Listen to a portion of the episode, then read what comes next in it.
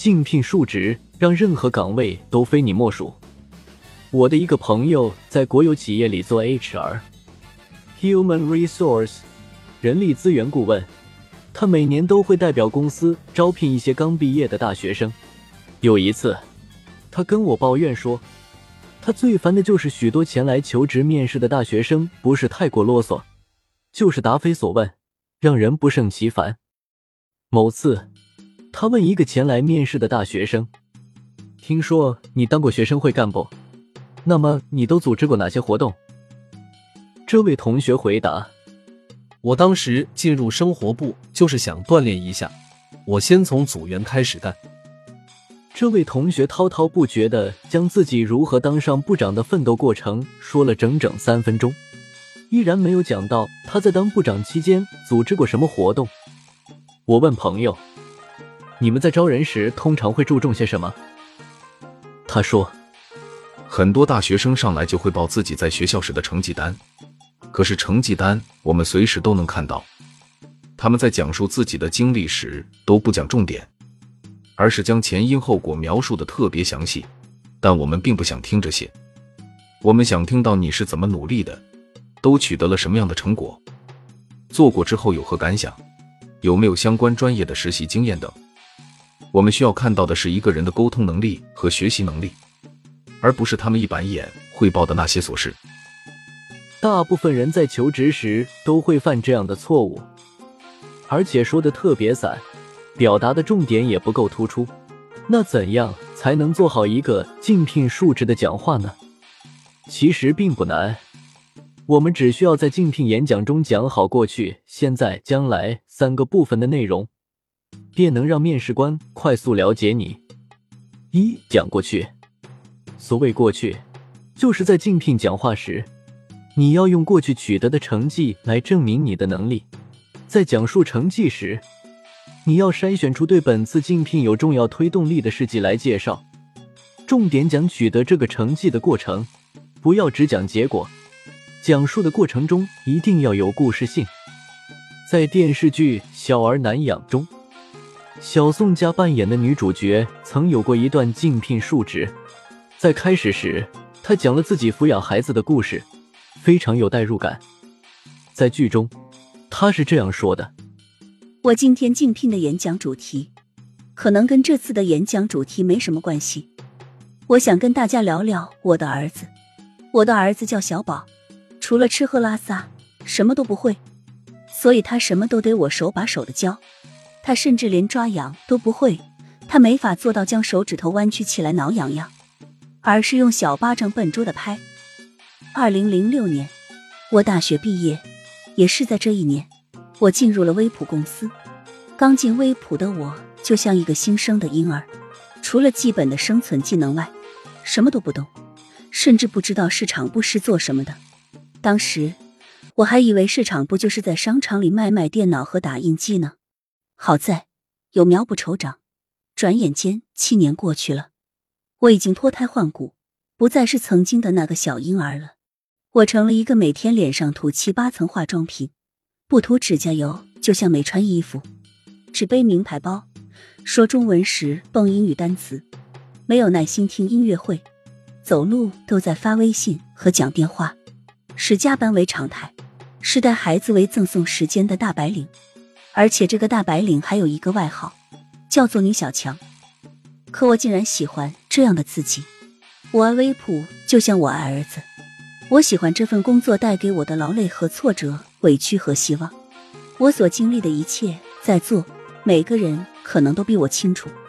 在我生下孩子后，许多人都开始质疑我，他们怀疑我没有从一孕傻三年的咒语中解脱出来。但无论失意还是得意，我从来都没把自己当外人。我始终是微普的孩子。我不停的提醒我自己，不要只允许我自己嗨，我还要接受自己的颓。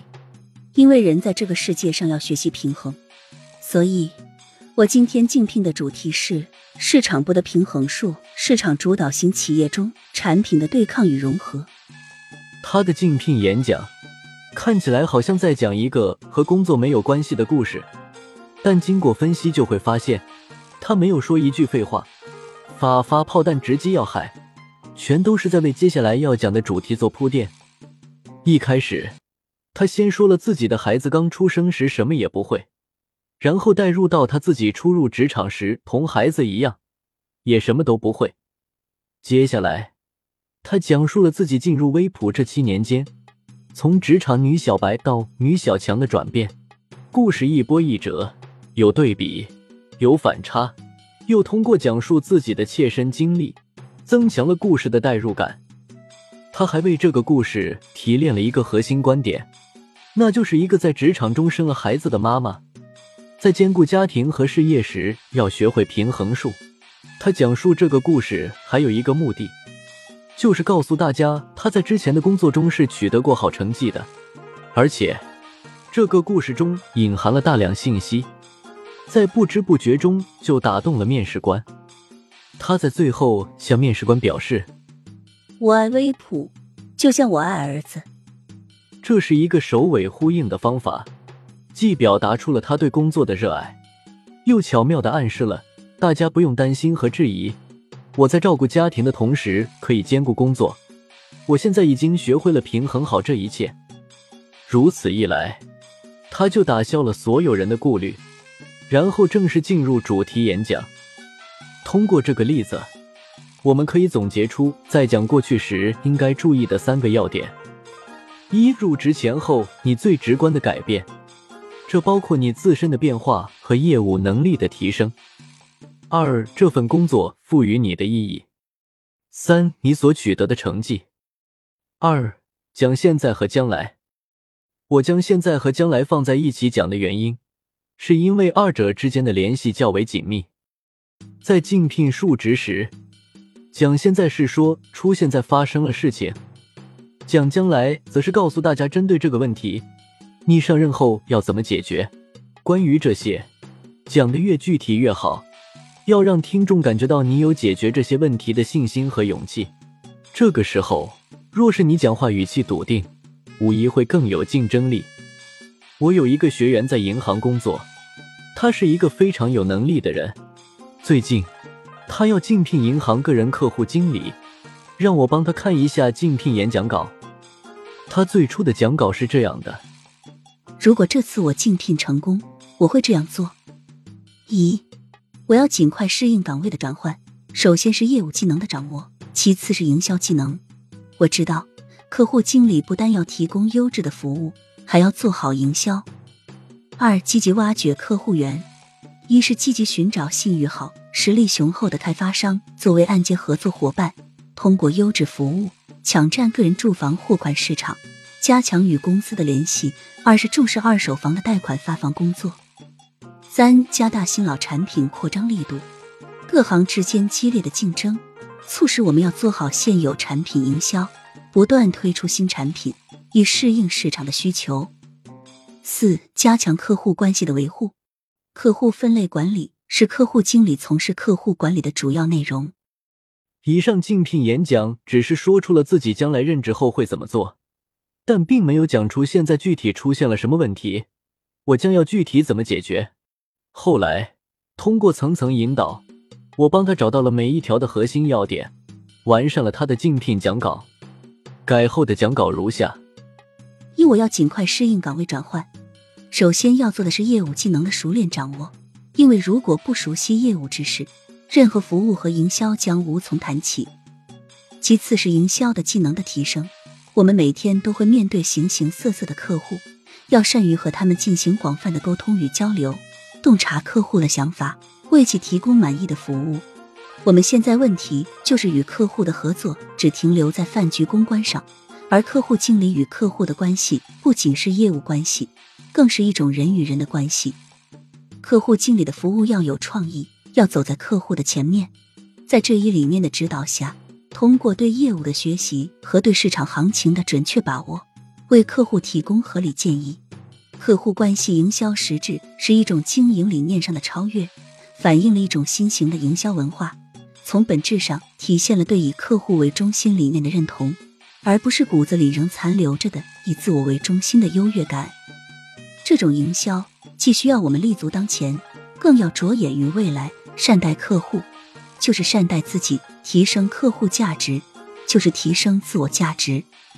二、积极挖掘客户源，一是主动积极寻找信誉好、实力雄厚的开发商作为按揭合作伙伴，通过优质服务抢占个人住房货款市场，加强与开发公司的联系。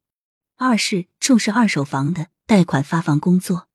目前，我市二手房贷款市场需求还处于旺盛时期。三是将营业用房抵押作为个人贷款的突破口，寻求量的迅速扩张。三、加大新老产品扩张力度，各行之间激烈的竞争，促使我们要做好现有产品营销，不断推出新产品，以适应市场的需求。具体如下：小一，加大对风险小的存单质押货款的宣传力度，确保随到随办。小二，走访行政事业单位，摸清具有贷款需求而又有还款能力的人员情况，主动出击，扩大信用货款市场。小三，目前我市的汽车消费贷款方兴未艾，而中国银行已捷足先登，我们要迎头赶上，加强汽车销售商的联合，打造出我行的品牌。四，加强客户关系的维护，客户分类管理是客户经理从事客户管理的主要内容，按投入与产出相匹配的原则，对不同的客户实施不同的管理策略，真正做到有的放矢。如今。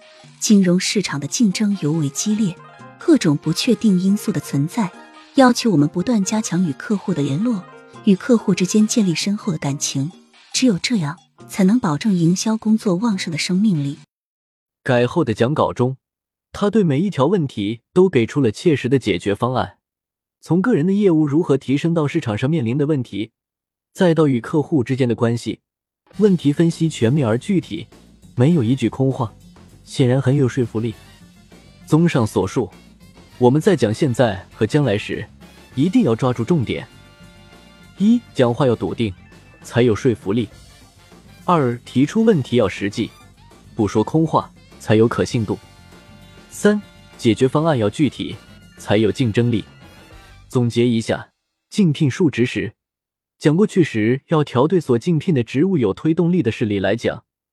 讲现在和将来时，则要精准找到现存的问题以及将来会面临什么样的问题，并且在制定解决计划时，要能勾起听众对计划的好奇心。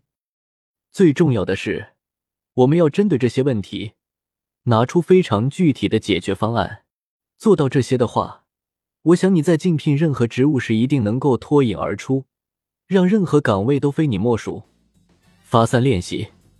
根据你自己的职场目标，提前准备一段竞聘述职的演讲稿。谢谢你的收听，如果觉得有价值，请推荐给你身边的人。如果有想法和建议，可以在评论区留言。关注订阅不迷路，方便下次收听。本集制作：爱英石。